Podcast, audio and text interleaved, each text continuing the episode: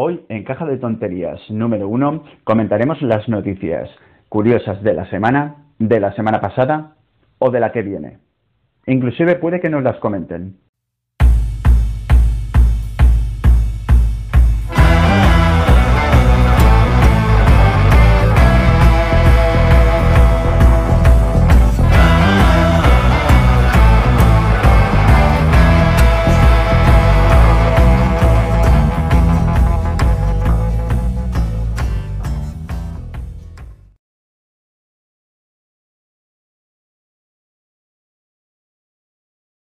Hola, susurros, ¿qué tal? ¿Cómo va? Hola, buenas, Plastrap. Muy bien, ¿tú qué tal? Bien, tengo un par de noticias que podríamos comentar. Pues hablando de noticias, tío, ¿sabes que se alquila, bueno, se alquila? ¿Puedes pagar por jugar en el Camp Nou? No tenía idea. Pues yo tampoco hasta hoy, que me lo han dicho por un grupo. Y se ve que sí, sí, tú pagas 300 euros, 300 euros por persona, y puedes jugar un partido 40 minutos en el Camp Nou ya sea que te traes tu propio equipo o si vas solo, que tener un equipo de gente. O sea, qué curioso. Sí, que, yo al principio pensaba que era 300 euros en plan tercio al campo. Digo, joder, sale súper barato. Ya, pero te han dicho que es 300 euros por persona. Exacto. Y, y ahí tú has dicho, pues sí, sí, parece que tiene pinta de ser el no, sí, con esos precios sí. Que igualmente, yo creo que el que es fan del Barça o al que le guste mucho el fútbol, una vez en la vida te los paga. Sí, Igual que, que quiere conducir un Ferrari en circuito, ¿sabes? Mira, me parecería más, más motivador jugar, pero jugar contra gente del Barça. Aunque fueran los de la cantera, ¿eh? ¿Sabes qué te quiero? Como entreno. ¿Sabes qué te quiero decir? Hombre, a ver, estaría guay lo que sería un poco para los jugadores de, del Barça, ¿eh? Me refiero. Sí, no, bueno, tema de, no, tema de la cantera chavales de la escuela, obviamente no vas a jugar con Messi. Pero me refiero que dijeras, hostia, pues la experiencia completa es jugar en el Barça con eh, cuatro chavales de la cantera y hacer una pachanguilla. Y dices, hostia, pues coño, como recuerdo puede ser la hostia. En realidad sí. Y que te dejaran alquilar el Camp Nou, aunque no fuera a 300 euros, pero alquilar el Camp Nou para echar de tu partido también. Típico torneo de estos de peñas de Barça, ¿sabes? Sí, pues mira, la final, ni que sea, la juegas en el campo. Hombre, con eso darían mucho, eh, mucho soporte, digamos, como, o sea, se acercaría mucho más a la gente, ¿no? Sería como más a pie de calle, ¿no? Podemos acceder al Camp Nou, podemos jugar en el Camp Nou. Sí, la verdad que sí. Que a ver, lo están haciendo porque van cortos de pasta y es una inyección rápida, ¿no? Pero es hostia puta, para ir corto de pasta un Barça. Si no sabes eso, puedes llegar a pensar que el Fútbol Club Barcelona te está haciendo un favor. Estás en sus instalaciones, con su vestuario, donde se cambia Messi, Piqué y toda esta peña y tal. Ahora cuando ya te dicen, no, no, es que vamos cortos de pasta y esto es un negocio, y dices tú, hostia, que si no fuera un negocio, entonces, o sea, solo miráis por el puto dinero. Sí. que alguien te podría decir, pues sí, porque esto no se mantiene del aire y dices tú ya, pero es que si lo hubierais solapado un poco con alguna tontería, esto para la opinión pública sería genial, sería que les estáis haciendo un regalo. Sí, realmente, no sé, me parece, me parece curioso, tío. Eh, un club así, de grande, haya tenido una iniciativa de estas. Curioso. Curioso que te dejen acceder a, a usar esas instalaciones, ¿no? Sí. A ver, estaba leyendo aquí las... ¿Sabes que fue fue el combate este de los streamers de boxeo. ¿Cómo un combate de, de streamers de boxeo? ¿Me cuentas? pues a ver, todo empezó. Vale, nombres clave que te tienes que quedar. Ibai. Supongo que este sí que te sonará más. Sí. Eh, Reven, que igual te suena, pero no creo. No. El Millón. No. Supongo que no, que no te sonará. Supongo que el que te sonará más es Ibai, porque este sí que ha trascendido un poco más, digamos, es de los más grandes. Pero está Ibai, Reven, El Millón, eh, Future, Torete Mr. Jagger y Virus, ¿vale? Estos siete nombres son los importantes, digamos. Vale, y aquí, ¿qué pasó? Pasó que Reven y eh, Reven y el Millón, ¿vale? Siempre han andado picados tirándose cosas por Twitter y cosas de estas. Picados te refieres a eh, enfrentamientos, o sea, hay un pequeño enfrentamiento pero por redes sociales. Sí, es como un poco como el beef de los raperos que se van tirando en canciones, pues un poco rollo esto pero en streamer. Ahora te hago un vídeo, ahora te pongo un tweet, ahora no sé qué. ¿vale? Y es que, es que el Millón, al menos su personaje, ¿vale? No sé si así será en la vida real, pero al menos su personaje es muy, es muy dado a que te piques con él. Digamos, muy vacilón, muy tal. ¿Vale? ¿Qué pasó? Que cada vez esto se fue, fue yendo a más. Y no sé cuál de los dos, creo que el mío, dijo, guau, esto, esto no te atreves a decírmelo en un ring. ¿Qué pasa? Que Reven vive con Ibai. Vale. Ibai, entre otras cosas, tiene mucha paz. Sí. Y dijo, sí, ¿queréis, ¿queréis hacerlo de verdad? ¿Queréis montar un combate de boxeo? Y ahí empezó todo, ¿no? O sea, los dos como que se envalentonaron, dijeron que sí, dijeron, vale, vamos a hacerlo bien, vamos a hacer una velada, una noche de boxeo. El evento principal será será este, el de el yo contra, contra Rebel, ¿vale? Y vamos a dar, no sé si eran tres meses de margen para prepararlo todo. Y en Vale. esos tres meses serían los meses que tendrían para entrenar ellos dos. O sea, me estás diciendo que ahora hay youtubers que no se llevan del todo bien entre ellos y van a resolverlo a puñetazos en un ring. básicamente. más que el resolver el conflicto, es más por el show. eh, pero bueno, empezó, empezó rollo así. ¿Qué pasa? Que claro, una velada de boxeo, si sabes, bueno, sé que sabes cómo, cómo es el boxeo, no te da con un combate solamente. No. De hecho, creo, lo poco que sé es que se le llaman veladas y cuentan con normalmente varios combates de varios pesos. Claro. Porque puede ser que el combate te acabe en 10 segundos, Sí. por ejemplo. Que esto pasa sobre todo mucho en MMA. Que igual estás esperando tres meses a la gran velada, tal, 10 segundos, venga acá y a tomar por el culo. Pero bueno, hicieron esta, esta velada, ¿no? Y eh, Ibai preguntó, hostia, ¿quién estaría interesado en participar? Y aquí vienen los otros. Eh, Jagger, Virus, em, Futura y Torete, que dijeron que sí, que, que ellos se prestaban a hacer la velada esta que les hacía ilusión. Total, empezaron a hacer todo esto. El main event era era el Millo contra contra Reven y luego los otros combates eran Jagger, Mr. Jagger contra contra Virus y eh, Torete contra Future.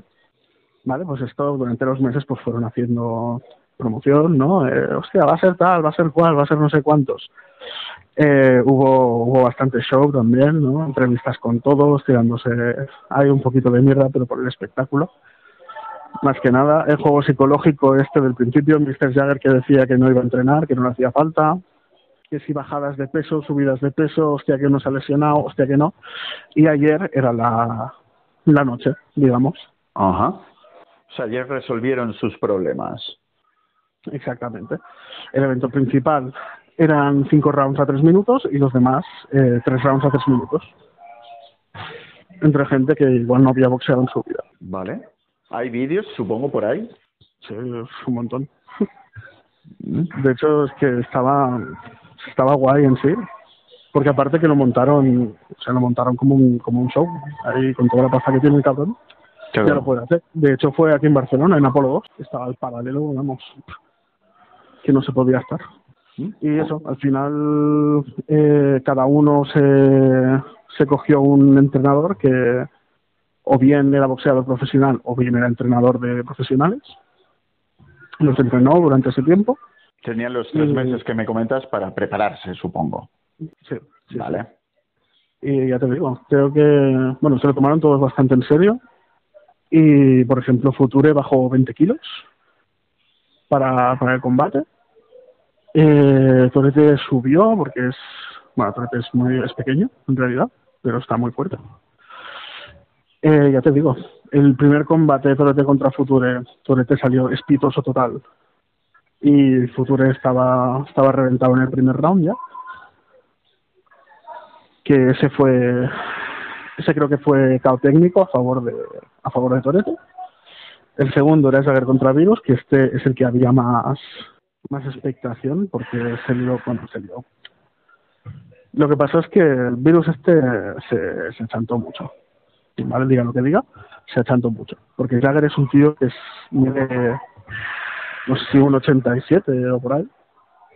Y el tío está grande, y el tío hace, hace rugby. Y el virus este sí que eh, no es pequeño tampoco, porque hace un 80 y algo, 80 y pocos.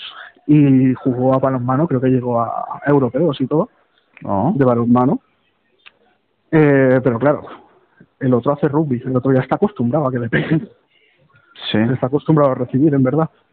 Y Jagger además, eh, es un tío que, al menos su personaje, ¿no? lo que muestra, digamos, es un tío despreocupado que está medio pinzado de la cabeza. Y el tío veía a los demás subiendo vídeos de cómo entrenaban, de su progreso y tal, y el otro subía vídeos de, pues aquí estoy con mi hamburguesa y mis heladitos, aquí estoy pintando una figurita de Warhammer, ¿no? El combate así, no me he enterado, curvada. Sí, sí, sí, cosas de estas. Y claro, Virus en verdad se empezó a cagar, porque, coño, Jagger está muy, está loco. Y empezó con cosas de estas, de al principio iba a ser a cinco rounds, dijo, no, no, uy, es que claro, solo el main event debería ser a, a cinco rounds, mejor bajémoslo a tres, como el otro. Jagger que le daba igual todo, pues venga, sí. Luego, en vez de, en vez de ir por categorías de peso, que es lo normal, digamos, eh, Virus quería pactar un peso en concreto. Vale. Se ve que, se ve que le dijo a Jagger esto todo por privado, en teoría. Se ve que le dijo de subir a 85, Jagger le dijo, ah, bueno, si quieres yo bajo a 82, no pasa nada. Eh, luego, claro, a una o a dos semanas del combate, a una semana creo, Jagger no daba el peso, estaba en 89. Ya, ya. tenía, tenía que bajar un montón hasta, si esto fue ayer, el combate, pues el lunes hicieron el, el pesaje y hasta el lunes no se sabía si iba a haber combate o no, porque Virus decía que si no daba el peso, aunque estuviera dentro del peso de la categoría, que él no, eh, que no luchaba, porque claro, habían pactado a 82, creo. Eh, habían pactado a 82 y claro, si estaba a 84 ya no peleaba. Bueno, a ver, eh, yo en realidad el concepto de pactamos a pactamos a, este peso. Bueno, pactemos no, es cuestión de que estamos más o menos en esta categoría. Hay de este peso a este peso, ya está. Claro. Eh, de hecho, su categoría era de 81-91, con lo que los dos entraban ya directamente. Correcto, uno con 82 y el otro con 89. Estás dentro de la categoría. Pero claro, el otro se agarró a lo de a lo de que habíamos pactado este peso y si no, no lucho el otro diciendo que le, daba igual, ¿no? Pues, al final entraba en la categoría que al final era un combate para, divertirse más que nada. También es eso, o sea, no es cuestión de... Se supone que de aquí los dos vamos a salir vivos, con lo cual lo hacemos sencillo, que estás entre la categoría A, B, pues A, B, ya está. Total, que al otro, al virus este le empezó a llover eh, un montón de mierda, obviamente, que si eres un cagao, que si no sé qué, que si no sé cuántos. El otro de uno no, es que habíamos pactado esto. Jagger en plan de, bueno, ya, ya veremos si bajo o no. Hasta el lunes no se supo. Jagger obviamente ya sabía que sí que iba a entrar en el peso, pero todo formaba parte, ¿no?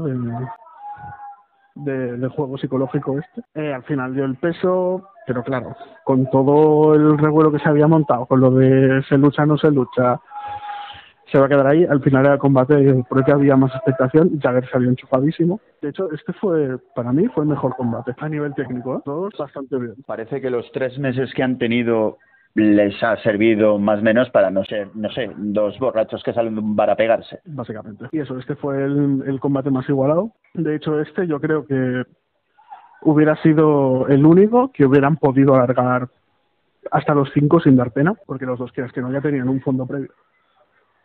Y el main event, bueno, mm, dos chavales que no han hecho deporte en su puta vida, se han preparado tres meses y dan pues para lo que dan. La verdad que estuvo bastante, bastante chulo. Bueno, estaba pensando que en un trabajo que estuve hace muchos años eh, me comentaron que debajo del edificio, el edificio era de, de, un propietario, ¿vale? Solamente de un tío, con muchísima pasta. Y resulta pues que debajo, en el parking y tal, habían montado un ring. Y si alguien tenía alguna disputa muy seria con otra persona, pues les decían, vale, pues después de la jornada de trabajo, si queréis, bajamos y solucionáis vuestros problemas.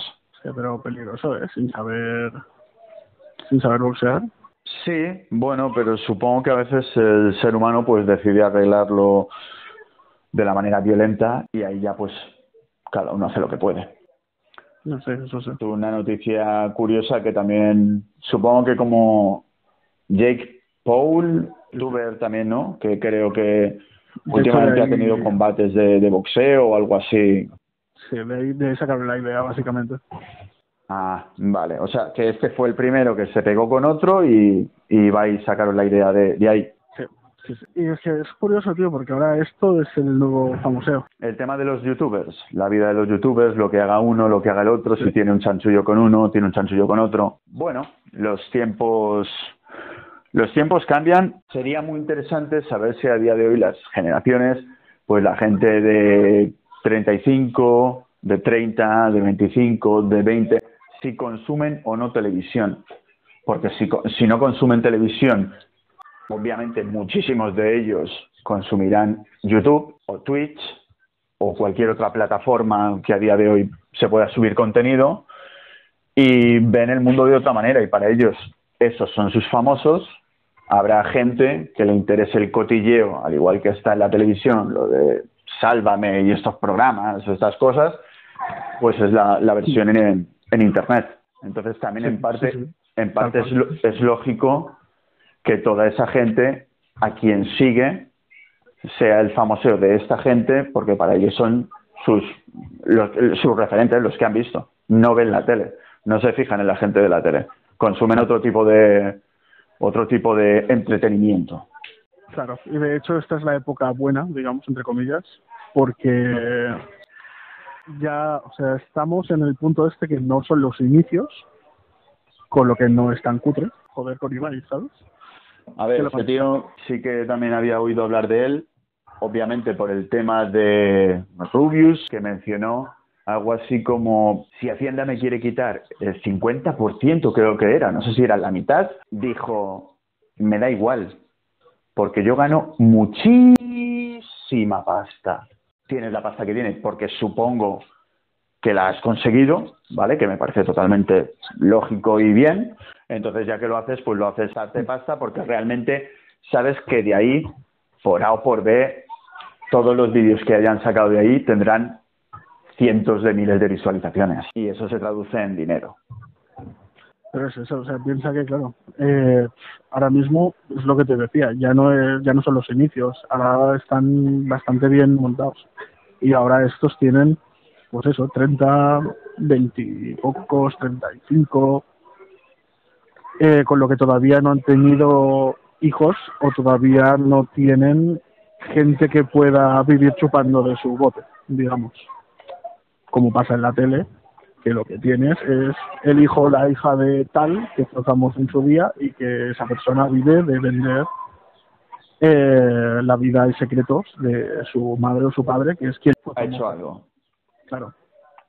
Esto todavía no está, con lo que esta es la parte buena que este famoseo al menos hace cosas. ¿Te refieres que no hay copias de copias de copias que dices, no, es que este youtuber lo único que hace es de lo que hizo el padre del padre o su propio padre y vives de esto soltando tonterías acerca de tu padre?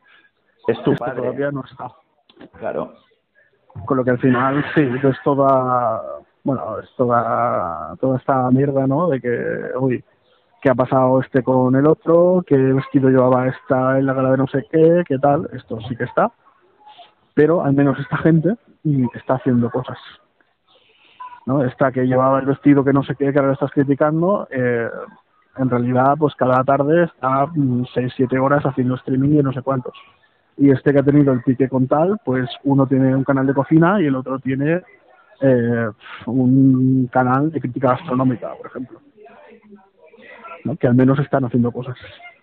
No es el famoso este podridillo de soy la hija de no sé quién y vendo a mis padres. Te entiendo. Y lo que comentabas de lo de los eh, impuestos,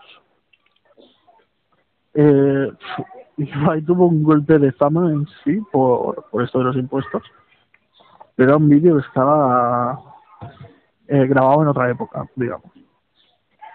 O sea, no es, no es el IVA de ahora, el que dice lo de si me quitan el 50%, a mí me da igual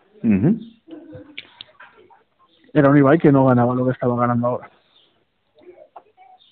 Y por cierto, ¿qué opinas de esto de los impuestos que se piden en Andorra?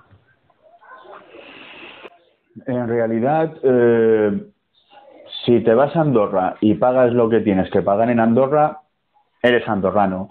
Si te vas a Portugal y allí fueran más, o sea, imagínate que Portugal los tuviera más baratos que Andorra, por lo que fuere, pues la gente se iría a Portugal Y no hay ningún problema, pues te, vas a Portugal, cumples con lo que tiene, con la legislación de Portugal, de Andorra, de Cáceres o de allá donde fueres. Allá donde fueres, si sigues la normativa que hay, me parece bien. También me parece bien la postura de Ibai. Es decir, él ha dicho que tiene tanta pasta que le da exactamente lo mismo que le quiten el 50%. En realidad, Rubius podría hacer lo mismo. Entonces, me parece tan lógico lo de uno como lo del otro. ¿Te quieres ir a vivir a Andorra para pagar menos? O a lo mejor este es uno de los motivos, pero había 10 y ese es uno. Pero había, ya, nueve, ya nueve que te tiraban mucho hacia afuera, por el agobio, por, lo, por mil cosas que sufrirá esta gente. Hubo un revuelo eh, sobre el tema este de los youtubers y la gente atacando a los youtubers porque se tiraban a Andorra y dejaban de pagar impuestos aquí. Si te refieres a lo de, como al caso de Rubius, de otros youtubers, que digamos los periodistas y tal se ponen a atacarlos, a mí en realidad, mira, te pongo un ejemplo. Tú bajas de tu casa y tienes a la izquierda un día, a la derecha un Mercadona. En el Mercadona tienes el Red Bull a 3 euros y en el día lo tienes a 2. ¿A qué supermercado vas? A día, obviamente. Ya está. Es tan sencillo como esto. Esto lo hace todo hijo de vecino.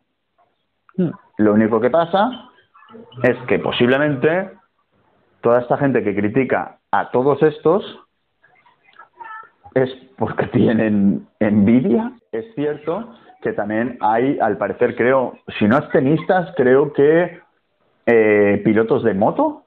Creo que hay algún piloto de moto también que vive en Andorra. Eh, a todos estos, ¿por qué no se les mete caña? Aunque lleven 10 años ahí. No, porque este se fue. Pues lleva 10 años sin pagar vuestros maravillosos impuestos al Estado de España. ¿Sabéis por qué no los paga? Porque no vive en España. Pura envidia que piensa que la profesión de youtuber es primer creador de contenido en internet. El concepto que se tiene es niñatos que se pasan el día en su habitación jugando y ganan una millonada sin hacer nada. Pero es que eso yo lo entiendo, ¿eh? O sea, y a mí me puede dar muchísima rabia o no eso, pero es algo que a cientos de miles de personas les gusta y hay alguien que se lo da. Como hay alguien que se lo da, ellos lo cogen de ahí porque les gusta y lo tienen ahí claro, es que aparte, tú ahora mismo que estás empezando a hacer estas cosas, a crear contenido para Internet, eh, sabes que no es un grabo ya está en tu caso. A ver, yo en, mi, en mi caso, si el día de mañana llego a algo, será gracias a todos vosotros, mis queridos oyentes, darle al pulgar para arriba y compartir. Ahí, ahí, ahí, lo hemos metido. sabes, que no es solo ponerte a grabar, venga, una horita y fuera. Si yo el día de mañana llegara a algo con esto, gracias a vosotros, os puedo asegurar que los inicios no son nada, nada, nada fáciles. Y no estoy hablando porque me estéis siguiendo más o menos, porque tengo más o menos suscriptores, sino porque el hecho de coger este audio del cual estáis disfrutando y tener que editarlo es mucho, mucho, mucho, mucho tiempo invertido para que este podcast que estáis escuchando salga bien. Y ya no solo el trabajo de después de grabar, también está el de antes. Seleccionar los temas, la gente con la que puedes hablar, si hay que repetir cosas, se tienen que repetir. Si es interesante o no, si os llama la atención o no. Claro, todo esto es curro. Es trabajo. Inclusive te diré que al que le cogen y lo ve tanta gente por streamear, streamear es, ¿Sí? ¿Sí? Bien, chicos, ya voy aprendiendo inglés. Streamear durante ocho horas cada día son ocho horas cada día que tiene que estar delante del ordenador, le guste o no, haciendo algo que puede que le guste más que levantarse a las 7 de la mañana e ir a picar piedra a algún sitio, pero tiene que estar ahí, porque si no sube nada, desaparece. Y si desaparece, se queda sin trabajo.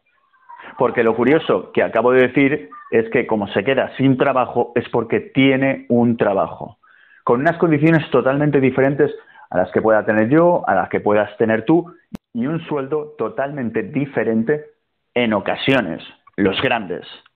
Pero esto es igual que los jugadores de fútbol. El que juega en la plaza de mi barrio con sus colegas, este no cobra final de mes por jugar a fútbol.